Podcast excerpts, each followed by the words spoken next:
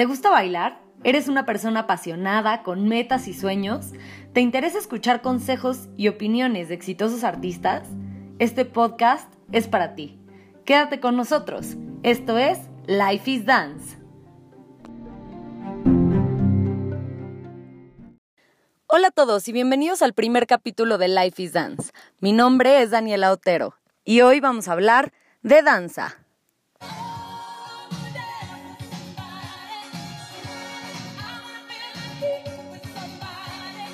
Bueno, después de esta interesante y nada improvisada eh, introducción a mi programa, este, antes de empezar me gustaría presentarme para que me conozcan un poquito mejor. Em, yo soy bailarina de ballet clásico, también soy maestra de ballet en una academia, tengo 26 años y me encanta bailar y disfruto mucho de aprender cosas nuevas. Estoy haciendo este podcast con el propósito de difundir temas importantes sobre arte y cultura, especialmente sobre danza, y quiero abrir este espacio para ti, para que hablemos de tus dudas, tus inquietudes y tus necesidades como bailarín. Porque oigan, los bailarines sí hablamos. Y quiero invitarlos a que envíen sus comentarios, sus preguntas, para que podamos crear un diálogo, escuchar diferentes experiencias y compartir juntos este foro. Para eso voy a dejar al final del programa mis redes sociales para que me puedan seguir y mandar mensajes con sus preguntas y sus comentarios. Y pues bueno, para el primer capítulo decidí empezar por la base de todo. Y me hice la siguiente pregunta. ¿Por qué bailamos? ¿Qué hay detrás de nuestra necesidad de expresarnos? ¿Qué significa la danza? Un sueño, un deseo, una pasión, algo que empezó a partir de una inspiración y que nos lleva a descubrir algo increíble dentro de nosotros mismos. Pues para este capítulo me puse a investigar un poco y encontré varios artículos sobre el tema. Incluso leí un par de libros sobre danza, nunca había leído libros sobre danza, está padre, interesante, háganlo. Y hoy quiero compartirte específicamente sobre un libro llamado Reflexiones sobre el concepto de la danza por Héctor Arico. Para introducirlos un poco en el tema es importantísimo que sepas lo siguiente. La danza es de las formas de expresión más antiguas, tan antiguas como el hombre mismo. Se han encontrado registros de este tipo de expresión en todas las épocas y en todos los continentes. Imagínate, esto quiere decir que la danza es atemporal, no tiene un principio ni tiene un final. Siempre ha estado ahí. Y bueno, obviamente a través del tiempo ha ido evolucionando en forma, sentido y significado hasta llegar pues a lo que conocemos hoy en día, ¿no? Ahora, yo entiendo la danza como un tipo de movimiento expresivo. Quiero que escuches muy bien esta cita del libro que mencioné anteriormente. En un fragmento del capítulo La composición coreográfica para el espectáculo. Voy a dejar el nombre eh, también eh, en la descripción para que puedas buscar el libro. Eh, y dice, para que exista un movimiento danzado debe de haber un cuerpo que describe una trayectoria en un determinado tiempo con cierta energía y carga afectiva. Bueno, a mí me pareció que estas palabras definían bastante bien el concepto de danza. Y ahora quiero que pongas mucha atención, porque la siguiente frase fue lo que me llevó a elegir este libro para compartir contigo el día de hoy. Dice, la diferencia entre movimiento cotidiano y un movimiento danzado es la carga afectiva. Y aunque en la danza pueden ejecutarse movimientos cotidianos, ellos se eligen para bailar. A mí esto me gustó muchísimo porque jamás me había puesto a pensar que la danza contiene movimientos cotidianos. Y sí, en realidad los contiene, solamente que se usan para bailar, se eligen para bailar. Por último nos dice que la danza es un movimiento rítmico, expresivo, efectuado por algún propósito comunicacional de trascendente utilidad. ¿Tú qué crees? ¿Realmente la danza lleva siempre consigo un propósito? ¿Te has hecho esa pregunta? ¿Tiene una trascendente utilidad? Creo que posiblemente podríamos discutir ese tema en otro capítulo, pero bueno, por ahora te voy a invitar a reflexionar conmigo. Este libro nos menciona que la danza debe tener un propósito comunicacional, es decir, que al bailar debemos transmitir un mensaje. Cuando tú bailas, ¿qué mensaje intentas transmitir? Ya sé, me vas a decir. Daniela, te pasas, esa es una pregunta muy difícil. Sí, ya lo sé. Sobre todo considerando que muchas veces las coreografías que bailamos son el mensaje del coreógrafo, no del bailarín. Sin embargo, creo que la conexión que se genera con las personas que reciben este mensaje se da a partir de la interpretación de los bailarines, que son los que están en escena, los que están moviéndose, expresando. Y pues bueno, podemos decir que la respuesta en principio es muy simple, ¿no? Bailamos porque nos gusta bailar, punto. Pero yo creí que podía haber algo más allá con ese mensaje. ¿Qué estamos intentando transmitir? Para esto me di a la tarea de preguntarle a mis amigos, les mandé por WhatsApp la misma pregunta que les hago a ustedes en este momento. Y sus respuestas me sorprendieron, me fascinaron, me inspiraron muchísimo. Quiero compartirlas con ustedes este, por medio de unas grabaciones que ellos me enviaron. Y este, bueno, vamos a, vamos a ponerlas, vamos a escucharlas para ver qué piensan ellos eh, de este tema y cuál es su respuesta a la pregunta, cuando bailas, ¿qué mensaje intentas transmitir? me identifico con la luz, con la luz brillante de mi ser, el verdadero ser. Un ser de luz y un ser, y un ser de amor, que todos somos. Creo que todos conocemos esa luz y todos conocemos ese amor, pero pues con el paso del tiempo, con la programación de la sociedad, de la familia, se va escondiendo.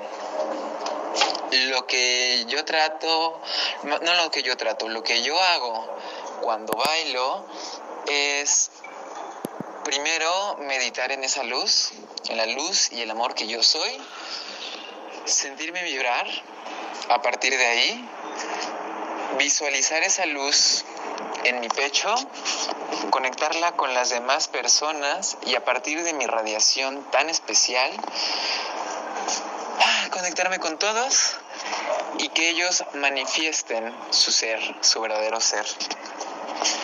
Verdaderamente eso es lo que yo pienso cuando estoy en un escenario o cuando estoy en clase. Llegar a todos, pero no por afuera, sino desde adentro hacia adentro de todos estos eh, maravillosos cuerpos que están presentes. Hola, mi nombre es Jessica González, soy bailarina profesional y pues mi pasión más grande en este mundo es bailar. Mm, me gusta muchísimo bailar y sobre todo poderlo transmitir al público. Em, la parte que más me gusta de bailar es la parte en la que tengo que interpretar algún papel específico. No tanto cuando son cuestiones técnicas, sino cuando me ponen un personaje porque es una manera en la que yo me puedo meter muchísimo más a, la danza y me gusta mucho sentirlo y a partir de sentirlo poder expresar y, contar una historia.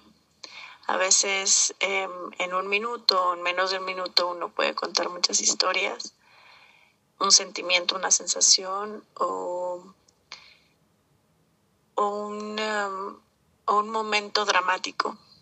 Entonces, cuando lo logro em, interpretar o logro que el público pueda entender lo que estoy diciendo a partir de movimientos de mi cuerpo, para mí es un logro maravilloso. Porque cuando yo soy espectadora me gusta mucho mm, que, que el bailarín o el intérprete me dé algo, me deje algo, un, un pensamiento, una sensación, un sentimiento en ese momento. Entonces, creo que, que es una parte fundamental de un artista eh, poder decir algo. Entonces, yo bailo para eso también, porque me gusta y porque puedo dejar un, un granito de algo en el espectador.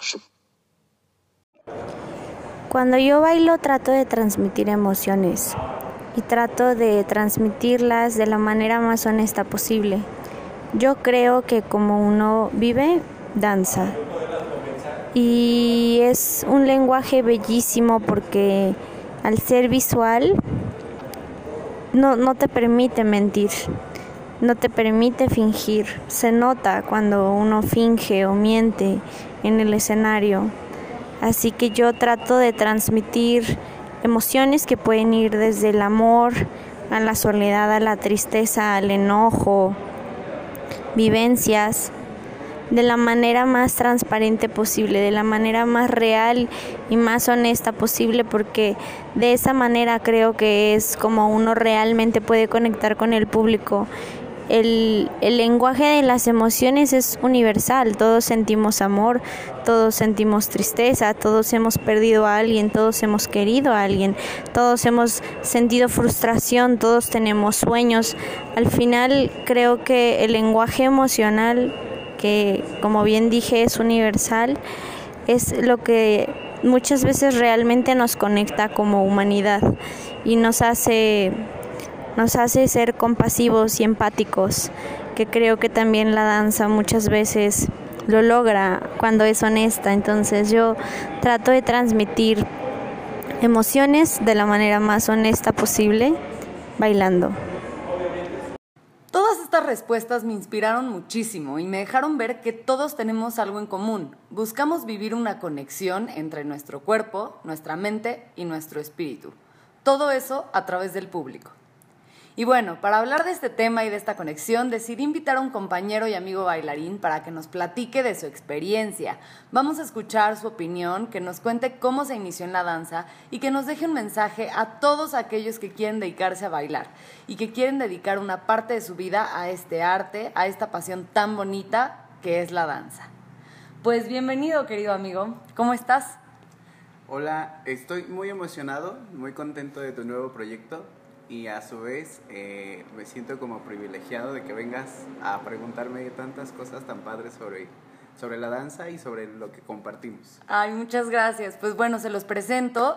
Él es Cristian Barrera, es bailarín profesional, él es compañero mío del Ballet de la Ciudad de México y pues bueno, me gustaría que empezáramos por tu historia, Cris. Quiero que nos cuentes cómo fue que decidiste empezar a bailar. Ah fue una decisión eh, tal vez un poco ni siquiera planeada. Yo no quería ser bailarín, yo quería ser maestro de arte. Entonces, a los 12 años yo empecé a tomar clases de danza folclórica en la secundaria porque era parte de nuestra currícula. Mm. Entonces, eh, después de ahí se descubrió que tenía habilidades y me metieron al grupo representativo.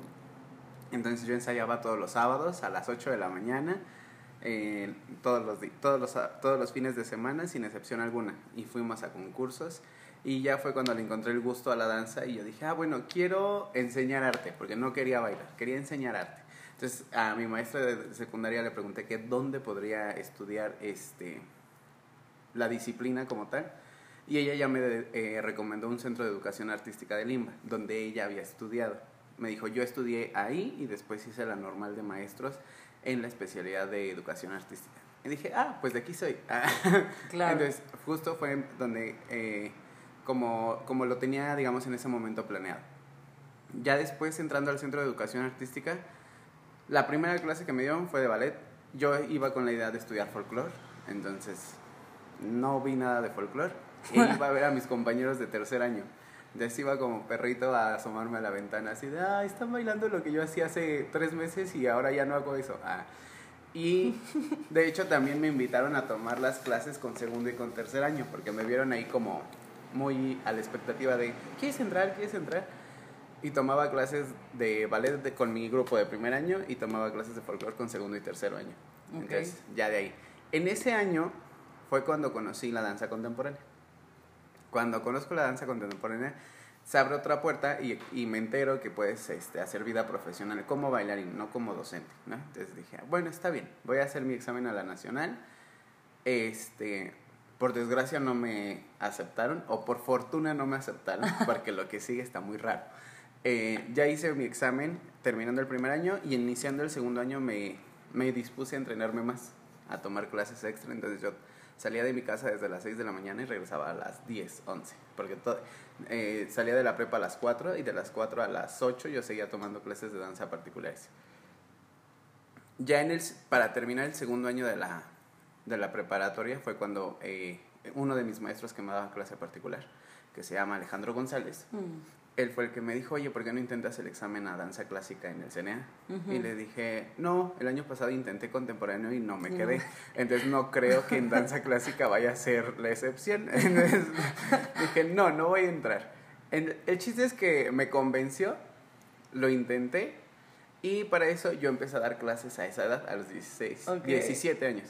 No, 16, porque iba a cumplir 17. Entonces, este, me, él me invitó a trabajar con él en su escuela y yo daba clases a super peques, ¿no? Para que empezara a, aprender. Y una vez eh, en el curso de verano, él se encargó como de hacer todas las llamadas, porque pues yo era menor de edad y él fungió como mi tutor. Okay. Entonces ya este, él fue el que se enteró de los resultados y estábamos dando el curso de verano en un teatro en el centro histórico. Entonces ya al final, eh, cuando él se enteró que yo había entrado, nos hizo que todos fuéramos al teatro y me puso a bailar en el escenario, así de, ah, ¿te, acuerdas de la variación de no sé qué que hicimos? Y yo le dije, sí, ah, bailala, todos te vamos a ver ahorita, ¿no? y yo, ah, ok, ¿cómo está esto? Bueno, está bien, es nuestro momento de relajación porque ya teníamos como dos semanas. Y fue ahí cuando eh, ya se levantó y le dijo a sus alumnos, oigan, ¿cómo ven? El maestro baila bien, creen que se merezca, no sé qué, no sé qué. Y ya, terminó diciendo, bueno, pues un aplauso porque fue aceptado en la Escuela Nacional en la licenciatura de danza clásica. fue, así como, me dieron la noticia arriba de un escenario y fue lo más loco. Sí. No me cayó el 20 ese día. Yo estaba, eh, pues, impresionado porque a fin de cuentas, mi círculo social en el que yo crecí no, no están acostumbrados, no consumen, no practican, no hacen arte. O sea, somos una persona, una familia más común y normal que las demás. Claro. Entonces, el medio del arte no está ni pensado y entonces que yo ande como en esos lugares desconocidos como cachorrito en la ventana viendo a dónde me meto era como siempre una sorpresa y en ese momento me quedé más sorprendido que nada, entonces no dije nada, me quedé pasmado, helado. Órale. Y ya de ahí fue que entré a la Escuela Nacional y fue que hice mi licenciatura en danza clásica. Oye, Cris, y cuéntanos, ¿qué enseñanza consideras más importante de tu carrera, de tu licenciatura como este, de danza clásica? Wow. Bueno, la más importante es la de no dejar de luchar por tus sueños. Eh, la carrera de danza clásica a lo mejor parece ser muy bonita por fuera, pero también por dentro es muy difícil no es dura, es difícil, demandante y todo depende cómo le vaya a cada uno en la carrera. Hay gente que pasa y es, le va de maravilla, siempre va a ir triunfando por la vida. Y hay gente que no, hay gente que le va a costar más por condiciones físicas, por cuestión de carácter, por cuestiones económicas, por lo que sea, siempre va a haber una persona que le cueste.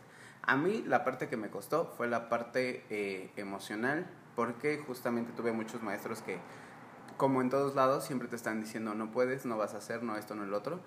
Y justo a veces necesitas el respaldo emocional de alguien atrás. Yo considero que no tuve un respaldo emocional, entonces fue un poquito más difícil en esa parte.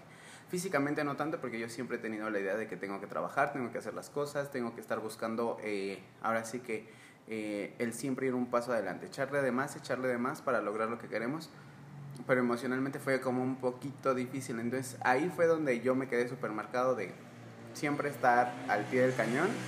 Y lo que te digan y lo que opinen solamente vas a tomarlo en forma positiva y lo vas a transformar porque es eh, si te dejas vencer por todo lo que te están diciendo de que no no no puedes no tienes o no debes entonces tú mismo te creas ya toda tu pared con un no enorme que no puedes atravesar. Entonces claro para mí fue una forjación de carácter muy cañón. Muy bien. Y pues, eh, dinos algo, un momento que haya marcado tu trayectoria como bailarín ya en el ámbito profesional, ya, ya dedicándote profesionalmente a la danza. ¿Qué momento marcó tu trayectoria? Ah, un momento con, así, mira, toda la vida he dado clases a niños desde los 16 años. a lo mejor no fijamente, pero por tiempos. Y cuando, mm, eh, digamos, ingresé al ballet de la ciudad que se dedica como más al público infantil, y el que te haya ido a ver un niño es como padre, dices, ah, bueno, vino mi alumno. Pero que al niño le dure la obra un año en su cabeza diciéndote, maestro, tú bailaste ahí, es la cosa más hermosa que puede existir. Claro. O sea, que el niño, normalmente yo en mis clases, cuando los pongo a estirarse o a relajarse en alguna posición de estiramiento, yo bailo o practico algo y los niños te ven así como, wow, está bailando, ¿no? O a veces te dicen, eso no es ballet, maestro, ballet es mariposita. y tú le dices, no, hacemos mariposa para que bailes como esto, ¿no? Pero el que te vean en una escena eh, ya profesional y que les dure toda la vida es lo más bonito. Claro, porque retomando lo que, lo que decía antes de esta conexión y lo que escuchamos, las grabaciones que escuchamos de los otros bailarines, todos estamos eh, constantemente regresando a esta conexión y, y qué curioso que algo que haya marcado tu trayectoria haya sido generar esa conexión con tu público, que en el caso de Ballet de la Ciudad del Público es infantil. Exactamente. Mira, otra de las cosas es eh, que también me ha permitido conocer a mucha gente y mucha gente se identifica con uno porque, no sabes, yo hubiera querido bailar. No sé, es que tú haces esto y que yo en algún momento hice y me encanta, no sabes lo, cómo lo disfruto, ¿no? Eh, tengo un amigo que, que, su hijo ha ido a casi todas las funciones de Pedro y el Lobo, que es lo que más le encanta, y es fan del Lobo, pero cada que está en el público él lo graba en un audio y dice, ahí está mi tío, ¿no? Porque él me conoce como su tío. Sí. Entonces se emociona y se toma la foto. Y justo en la última función ahora de... De auditorio. De, de una que tuvimos en la universidad. Ah, sí. Este, que fue la más reciente. Él vive por Metro Pantitlán y se fue hasta Tizapan a ver la obra. Y entonces ya que vio que, el que íbamos a bajar los bailarines, porque es lo que hacemos cada fin de función, el niño corrió de su asiento y se fue a, a frente al escenario ya para se fue. A subir sí, solo. ya se fue a subir solo y ya me estaba esperando abajo. Entonces Ay, es una cosa muy padre. Y con mucha gente a través de la danza, me ha tocado la fortuna de dar clases desde niños de 3 años hasta señores de 69. ¿no? Di clases de acondicionamiento físico para adultos en el Seguro Social. Y otra cosa, digamos, esa sería otra parte. Una fue, digamos, en el ámbito profesional y otra en, la, en el eh, bailarín y otra en el ámbito docente. Eh, ver a los adultos mayores y que te den las gracias porque dan, eh, les, das, les brindas la oportunidad de seguir moviendo su cuerpo cuando ellos sienten que ya no van a poder hacer nada, es una satisfacción muy enorme. A ellos se les salen las lágrimas de felicidad de saber que todavía pueden hacer algo a los 60 años y que es una muy buena edad porque hay gente de 90 que todavía se mueve y camina y hace todo. Y esa gratitud que tiene la gente adulta para cuando nosotros, que somos más jóvenes a sus ojos, ¿no? Porque también ya somos grandes en Ay. cierto modo, pero somos grandes a sus ojos, es otra satisfacción. El que tú a lo mejor tienes una pasión, sigues esa pasión, pero al mismo tiempo esa pasión le sigue transformando la vida a la gente. Claro. Eso es lo, Muy lo importante. que va marcando siempre tu camino. Pues bueno, Cris, ¿qué le dirías a todos los que nos escuchan que quieren empezar a bailar? ¿Qué consejos tienes para ellos? Una, que lo que vayan a hacer lo hagan siempre al 100. Las cosas a medias no funcionan. Y cuando uno se decide, así como uno decide levantarse a las 8 de la mañana y salir a comprarse un tamal, un café o lo que sea, uno lleva la decisión, la decisión ya muy firme y es lo mismo que se necesita para practicar danza. Necesitas una decisión firme porque te vas a encontrar con muchos tropiezos mentales. Ni siquiera es la gente la que te va a poner los tropiezos. Uno mismo se va a poner el pie y va a decir, es que me está diciendo esto porque no puedo. Es que me está diciendo esto porque ya estoy muy grande. O sea, uno lo va a ir transformando porque justamente la mentalidad del ser humano y es instintivo, de repente cuando alguien te da una observación, sientes agresión. Y no es agresión, simplemente es lo que la otra persona percibe. Y lo que Ujú. nosotros tenemos que hacer es cambiar la percepción. Claro. Entonces, en primera, decisión. En segunda, tener la mentalidad más abierta que nunca. O sea, vas a ver cosas que una, jamás en tu vida habías, eh, habías visto que pudieras hacer. Y hay otras que te van a dar a conocer hasta dónde puedes llegar. ¿no? Y no quiere decir que a lo mejor no tengas como oportunidad. Simplemente te vas a, te vas a canalizar hacia lo que tú puedes desarrollar y de ahí después ya puedas dominar lo que no tengas a la mano. Entonces, son dos cosas muy importantes. Una mente muy abierta y una decisión muy firme. Porque los medios y las eh, herramientas siempre van a estar. Ay, Cris, pues muchísimas gracias por estar aquí el, el, día de hoy conmigo. Este, me emociona mucho este primer capítulo, me da mucho gusto que seas parte de mi proyecto y pues quiero darte las gracias en nombre de toda la audiencia por compartirnos tu experiencia como bailarín y como maestro. Ah, no, muchas gracias a ti por venir a hacer estas preguntas tan emocionantes que te revuelven todo el ser. Porque te revuelven todo el ser. Otra cosa que nos pasa como bailarines es que no todos los días nos preguntamos ni nos reiteramos el por qué bailamos. Ya llega un momento en la vida profesional en el que dices, soy bailarín y lo tengo que hacer, sí. ¿no? Pero cuando recuerdas, o por decir hay momentos como este o en alguna otra entrevista donde escarbas otra vez tu semillita, la que te hizo crecer y la que te hizo ser bailarín, te refresca toda tu vida y entonces le vuelves a encontrar sentido a la danza. Y sigues otra vez motivado para hacerlo. Ay, pues me da muchísimo gusto haberte motivado, Cris. Pues muchísimas gracias. Y pues bueno, a ti que nos estás escuchando, no te pierdas el próximo episodio. Vamos a estar aquí el miércoles en punto de las 3 para hablar de danza. El tema, la danza como profesión. ¿Qué es eso de ser, un bailarín profesional? ¿Cómo se siente? ¿Cómo es la vida dentro de una compañía profesional? No olvides seguirnos en nuestras redes sociales y mandarnos tus sugerencias y comentarios. Puedes seguirnos en Instagram como arroba lifeisdance.mx y en Facebook como lifeisdance.